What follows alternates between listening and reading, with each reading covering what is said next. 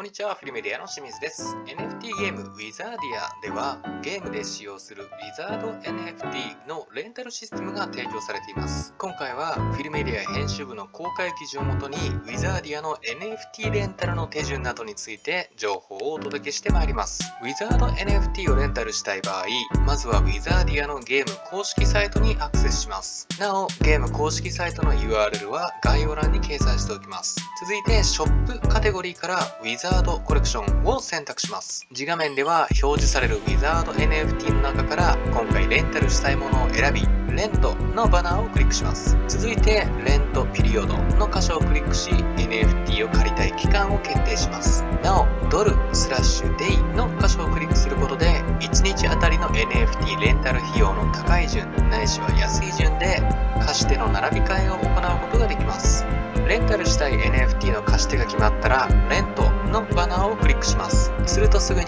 Wizardia とのコネクトに利用しているソフトウェアウォレットのポップアップが立ち上がるので、レンタル料などの支払いを承認します。なお、Wizard NFT3 体のレンタルが済めば、PVP バトルのうちマスターモードへのチャレンジが可能となります。マスターモードを選択したら早速借りたウィザード NFT を用いてチーム編成を行います。チーム編成が済んだらスタートゲームのバナーをクリックします。すぐに相手チームとのマッチングが始まり、そのの後無事にマッチングが成立すれば対戦スタートとなります。今回は Wizardia の NFT レンタルの手順などについてフィルメディア編集部の公開記事から一部抜粋し、情報をお届けさせていただきました。少しでも面白そうだなと思っていただけたのであれば幸いです。それでは本日の内容は以上となります。また次回お会いできれば幸いです。今日も良い一日をお過ごしください。